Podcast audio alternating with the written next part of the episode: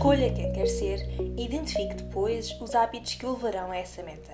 Ouviu bem, os hábitos, as pequenas vitórias diárias que ao longo do tempo construirão uma também pequena, mas determinante vantagem em direção a quem quer ser e ao sucesso a que aspira, no trabalho e não só. Está a ouvir o Eles Vêm Aí, um podcast quinzenal sobre o futuro do trabalho e os trabalhos do futuro. Eu sou a jornalista Isabel Patrício e no episódio de hoje também recebemos a psicóloga e autora Cassiana Tavares.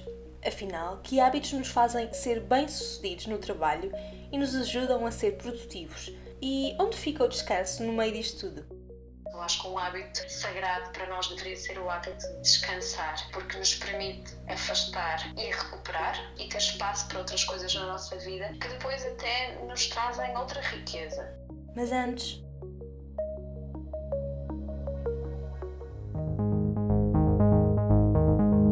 e sejam bem-vindos ao Eles.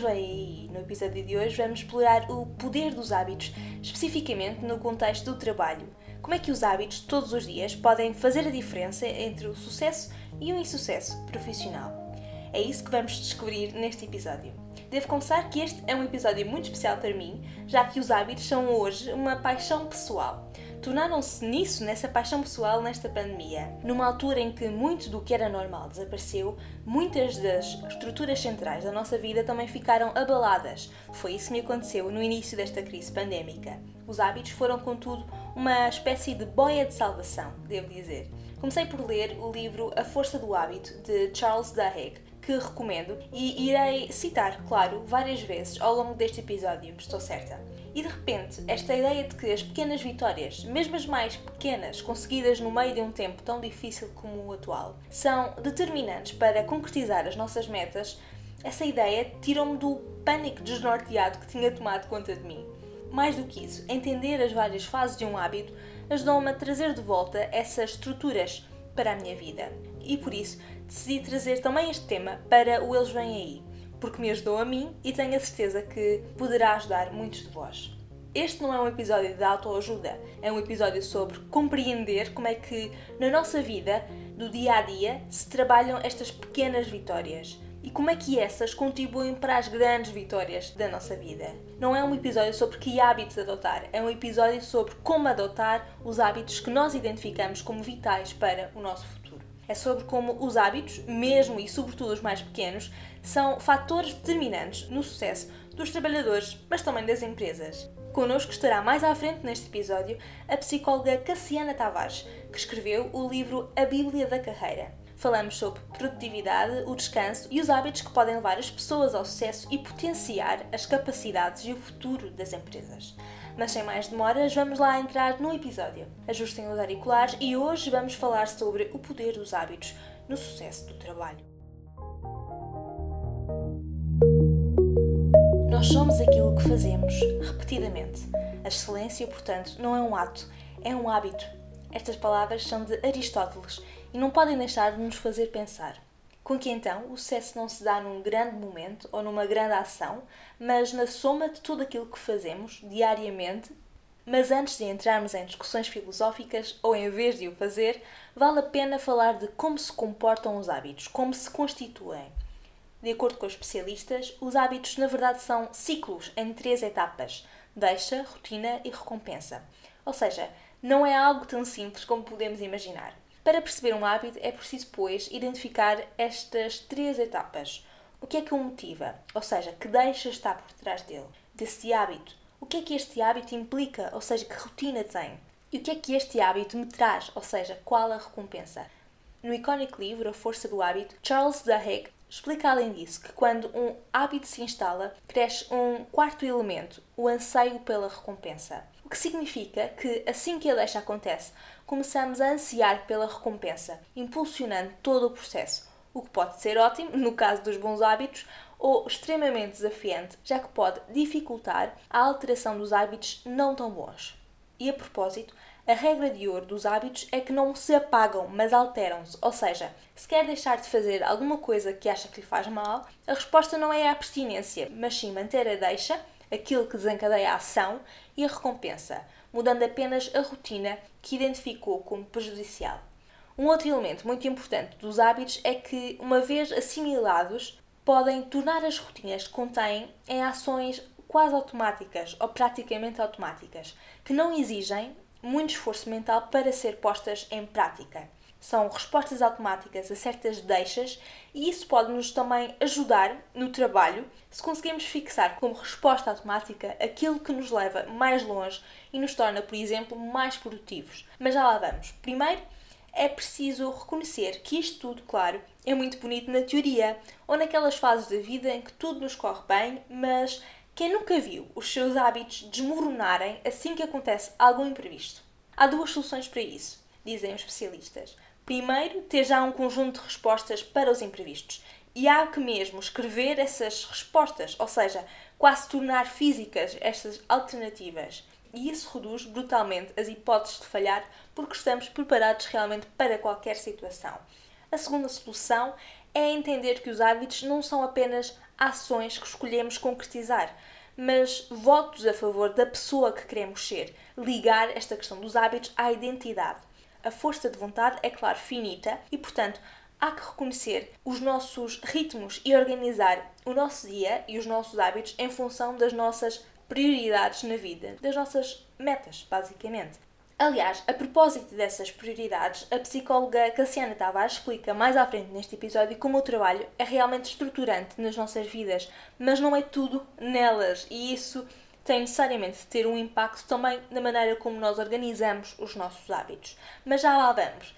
Primeiro queria voltar a Aristóteles e casá-lo com um outro autor, James Clear, com o seu livro Hábitos Atômicos. Para mim, a frase mais importante desse livro é os hábitos são o juro composto do aperfeiçoamento. Os hábitos são o juro composto do aperfeiçoamento. Ou seja, os campeões e não campeões até podem ter as mesmas metas, mas os campeões têm sistemas graduais, progressivos, a conta-gotas, que conduzem à vitória e os outros não. Atenção! Os hábitos não são a diferença, entendo eu. Claro que há todo o contexto, mas fazem realmente uma grande diferença. E como é que isto tudo se aplica ao mundo do trabalho? Já que este realmente é um podcast sobre o trabalho. Há uma frase muito interessante de James Clear que acho que ajuda a aplicar esta questão dos hábitos ao mundo laboral. É esta. É um processo simples em dois passos. Decida o tipo de pessoa que quer ser e prova a si mesmo isso com pequenas vitórias. Estamos simplesmente a ser o tipo de pessoa que já acreditamos ser. Ou seja, no trabalho como na vida, há que ter metas claras, mas mais do que isso, há que ter sistemas implantados que nos fazem todos os dias avançar, nem que seja um milímetro, ou uma porção desse milímetro, em direção à pessoa, ao trabalhador, ao chefe, ao líder que queremos ser.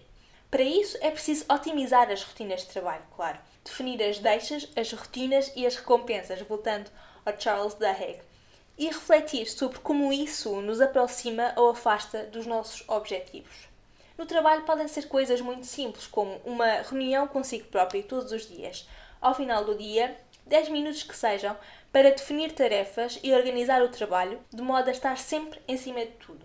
Ou então, fixar o hábito de todos os dias, a certas horas, devolver as chamadas perdidas ou fazer os contactos que têm evitado de fazer. O chamado follow-up pode, por exemplo, trazer-lhe novas oportunidades ou ideias ou então pode ter o hábito de começar o dia de trabalho com a leitura e resposta de e-mails, o que liberta eventualmente a mente para depois fazer as tarefas mais desafiantes e mais produtivas, em vez de estar constantemente a misturar e-mails com um trabalho exigente, não conseguindo concentrar-se em nenhum deles. Ou seja, perceber as microtarefas que nos fazem ir mais longe no trabalho, ser mais produtivos, ser mais frutíferos quase e construir rotinas que assegurem que essas tarefas são concluídas e concretizadas com sucesso, todos os dias ou com grande frequência. Eu digo tarefas, mas na verdade pode também ser algo como fixar horários, que então permitem-nos planear outras atividades além do trabalho, e isso pode trazer até riqueza ao próprio trabalho.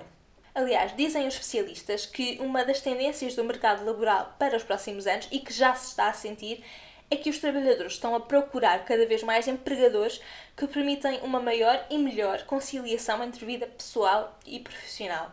E isso passa pela família, claro, mas também passa por outras atividades que nos enriquecem e que, portanto, acabam por nos dar novas ideias, métodos e soluções para o trabalho.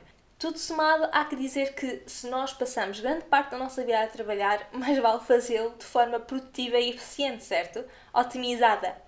Que vos parece? Já tinham pensado nos hábitos desta forma mais abrangente, mas também ironicamente atómica? Ou seja, no sentido de ter ganhos marginais que nos empurram para uma certa direção. E vocês estão dispostos a refletir sobre o vosso dia e sobre quem querem ser, criando hábitos para esse fim? Nesse sentido, os resultados não são mais do que a medida palpável do que fazemos diariamente. Acabo, portanto, como comecei, com esta simples frase: A excelência, também no trabalho, não é um ato, é um hábito.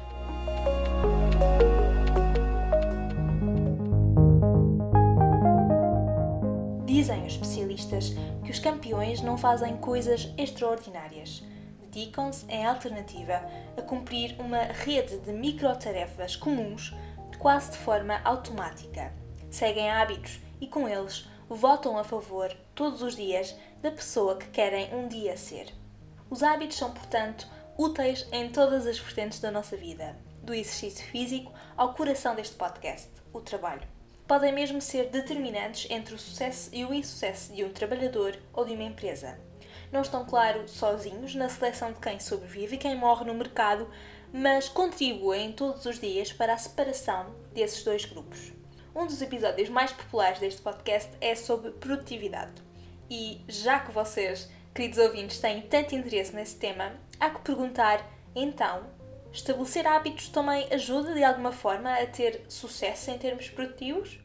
Eu não posso dizer que, por exemplo, este hábito faz-me 100% bem sucedida. Depende de qual é o meu trabalho, qual é o meu objetivo para agora. Cassiana Tavares é psicóloga e autora do livro A Bíblia da Carreira.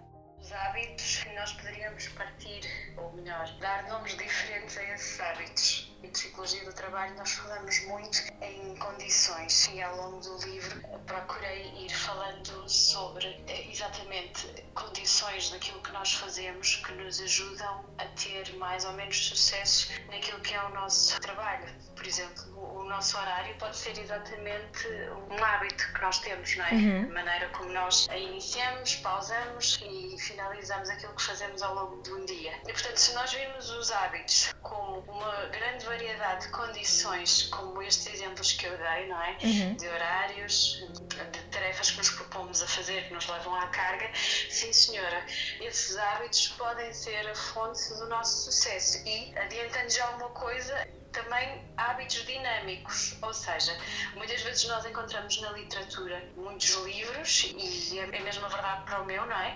Uhum. Que nos trazem ideias, mas essas ideias, em teoria, têm o seu valor e depois nós precisamos de agarrar naquilo que lemos e que entendemos como sendo hábitos de produtividade e por isso naquilo que fazemos todos os dias na nossa realidade, com a ideia muito clara de que vamos ter que adaptá-los ao longo das variações que o nosso trabalho vai tendo. Ou seja, há que ter alguma flexibilidade, mas falou na importância de ter um horário mais ou menos estável. Essa estabilização torna os processos mais automáticos e, portanto, mais fluidos, ajudando à produtividade, é isso? Essa é uma perspectiva por um lado, é eu poder ter as coisas de tal forma organizadas que eu já não estou sempre a responder aos mesmos desafios, não é? Vamos pensar numa coisa simples, responder e-mails. Imagino que eu organizei o meu tempo de maneira que quando eu chego a primeira hora, e tenho um bloco de tempo só para responder aos e-mails. Isto é uma coisa que eu posso dizer que eu aprendi a defender-me do stress do dia desta maneira. Então eu começo a minha manhã com uma hora de leitura e resposta de e-mails e encaixo todas estas tarefas aqui, ok? Uhum. Sim, por esta perspectiva é um automatismo e depois eu estou disponível para o resto do meu trabalho, que é desafiante, que é novo. Eu queria deixar aqui muito esta mensagem que apesar de toda a automação que nós podemos e devemos fazer, porque é um processo natural, eu aprendo, epá, isto funciona, vou-me agarrar a isto, isto não funciona, vou deixar cair, não é? Mas depois há que entender que o trabalho é vivo, o que é que isto significa? Que há sempre desafios que ainda ninguém escreveu em lugar nenhum, ou que se calhar até escreveram, mas eu não conheço, não é? E então, quando esses desafios me chegam, eu tenho que ter disponibilidade mental e, e física para os agarrar. Por exemplo, se eu tiver o meu horário arrumado e estas tarefas, como resposta a e-mails, devolver chamadas perdidas, a hora em que eu faço relatórios encaixadas em horários que eu sei que vão funcionar melhor, e depois tenho liberdade para agarrar mesmo aquelas coisas que me vão desafiar, não é? Em que eu tenho que pôr a minha inteligência ao serviço do meu trabalho. Estamos a falar de hábitos a nível individual, mas se pensarmos no conjunto de uma empresa, os hábitos podem de alguma forma trazer vantagens? Claro que sim. E agora tocou num ponto muito importante. Nós tendemos a ver o trabalho de uma forma muito individualista mas na verdade o trabalho de equipa é uma coisa que preocupa muito as pessoas e quem lidera. Para isso, para haver hábitos coletivos de trabalho, é preciso haver uma coisa que nos falta a todos, ou nós achamos que nos falta, e acho que nos falta mesmo, que é o tempo. O tempo para permitir que nós possamos colaborar e termos hábitos de colaboração. Não é apenas uma coisa da boa vontade das pessoas ou até da atitude, é saber como fazer como é que eu colaboro com os meus colegas, não é? que hábitos é que me ajudam neste sentido, como é que discutimos o trabalho, mas aí há uma riqueza muito grande, quer para as pessoas que se sentem mais seguras a tomar decisões. Eu não quero alongar-me demais, mas deixe-me dar um exemplo muito concreto. Há uma série de competências que nós queremos hoje ter asseguradas: adaptabilidade, pensamento crítico, que são capacidades superiores e muitas vezes nós queremos trabalhá-las em formação, não é? De, uhum. Olha, vamos fazer este treino, mas na verdade a adaptabilidade e o pensamento crítico desenvolvem-se muito melhor na prática real do trabalho. E se for em grupo, ainda mais, a discutirmos as nossas ideias. Por exemplo, este é um hábito maravilhoso para se ter numa empresa, porque permite que as pessoas partilhem informação e também permite à empresa agarrar informação que é crítica, que normalmente está em indivíduos e não na empresa, que às vezes nem a consegue registar, não é? À velocidade que as coisas mudam. Mas lá está, são hábitos que é preciso identificar quais são e aprender a fazê-los. Não, uhum. não podemos partir só da boa vontade, não é? De querer fazê-lo. Estava a falar de tempo. Está a dizer que as empresas hoje vivem de forma automática e não deixam tempo para a discussão de ideias, é isso? Gostava de dizer com humildade e com respeito, porque também sou profissional e enfrento exatamente os mesmos desafios. Vivemos um bocadinho agarrados ao presentismo. Queremos muito desenvolver o futuro e ser inovadores, mas às vezes não temos tempo para olhar para aquilo que trazemos, porque não nos podemos desligar do nosso passado, porque nos construiu, não é? Estamos muito no imediatismo e às vezes trazemos uma inovação que é superficial. Tocou num ponto que foi um pensamento dominante ao longo do livro, foi ajudar-nos a romper com os automatismos. Fazer porque se fez assim, ou de repente fazer porque é trendy. Tenho X hábitos agora e vou pô-los em prática e vai ser fantástico. Deixa-me dar um exemplo: autonomia. É incrível falar de autonomia e até de flexibilidade, mas depois nós temos, na verdade, objetivos a cumprir e percebemos que isto pode ser uma grande armadilha, não é? Eu tenho autonomia até um ponto. Muitas vezes tenho autonomia para decidir métodos de trabalho, mas nem sei quais são. Por exemplo, tenho autonomia para decidir os hábitos, mas quais são os melhores? E, portanto, isto é uma grande bola de neve e nós acho que temos aqui uma, uma, oportunidade. Esta crise tão difícil que estamos a viver, na verdade, pode ser uma grande oportunidade para repensarmos a maneira como fazemos o trabalho, nomeadamente esse tempo necessário para fazer um trabalho inteligente, que uhum. é eu executar e ter tempo para pensar no que estou a fazer. E como dizia há pouco, e me chamou a atenção, é?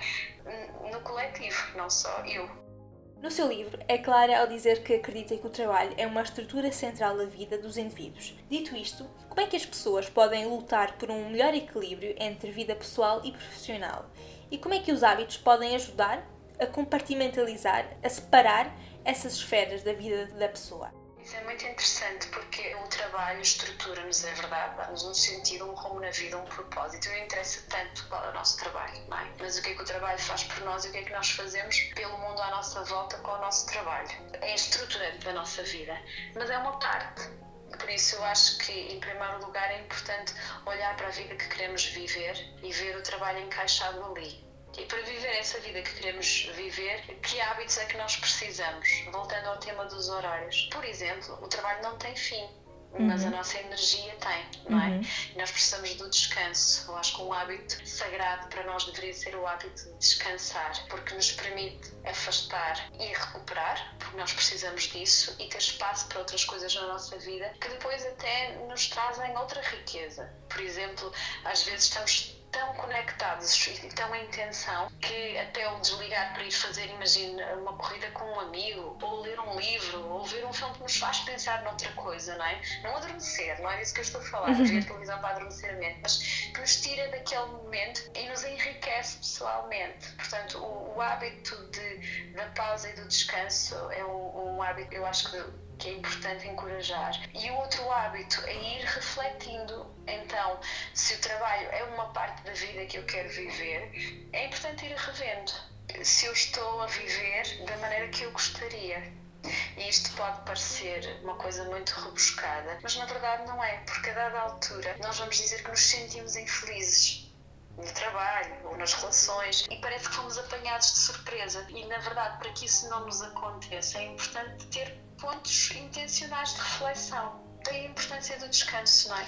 Nós nos afastarmos e olharmos para aquilo que gostávamos de estar a fazer, até nesta fase da vida, que é a terceira coisa que eu queria dizer, que é outro hábito importante. E olhar para o trabalho e sermos bondosos connosco em função da fase da vida em que estamos nesta fase da vida o que é que é importante para mim. Eu queria encorajar muito esta intencionalidade, também este hábito de pensar nesta fase da vida para onde é que eu quero levar a minha carreira. Claro que eu sei que há crises, há situações depois desafiantes, como Pode ser, dependendo de quem nos está a escutar, não é? O nível de qualificação que temos agora e as oportunidades que existem, isto não é um clique, não é um estalar de dedos, uhum. não é um yes we can, não é disso que eu estou a falar. É, é uma reflexão que depois nos vai ter que levar a ações que nos permitam chegar então a esses sítios onde nós queremos estar na nossa vida.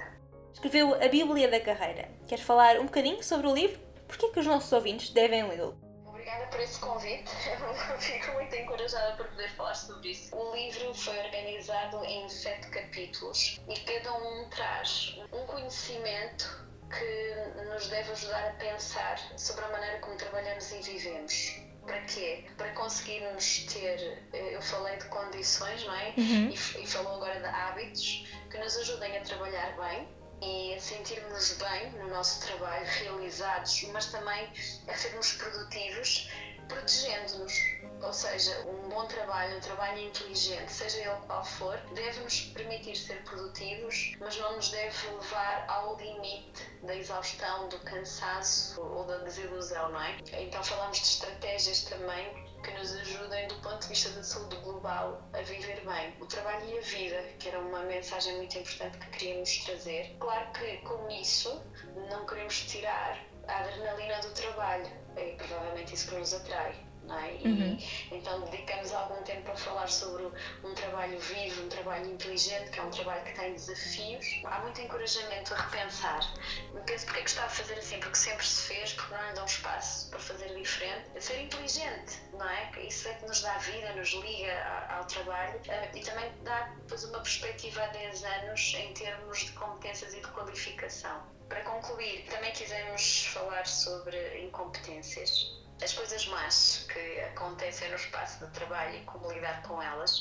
E falamos muito sobre usar a nossa voz e termos uma abordagem muito dinâmica sobre essas coisas. Também queria só deixar uma nota que incluímos o teletrabalho, algumas ideias muito práticas sobre abordar o tema e também a bondade para connosco de entendermos que trabalhar a partir de casa não é tudo igual e toda a gente já entendeu isto esta altura, não é? E portanto, as metas do nosso trabalho têm que ser revistas. O último capítulo chama-se Segurar o Fio da Carreira e, no fundo, resume aquilo que foram as ideias do livro, mas numa perspectiva de, da carreira, não é? O início, o desenvolvimento e o fim. Como é que podemos viver isto? Portanto, é uma imagem do que é a Bíblia da Carreira que queríamos, acima de tudo, que não é um livro trendy no sentido de, bem, é para esta época agora só eu espero que seja, e está escrito com dados de 2020, que são dados muito recentes, não é? Cingimos principalmente aos últimos cinco anos, em termos de investigação na área do, do trabalho, e muitos dados de 2019, 2020, mas que fosse um livro que pudesse ser lido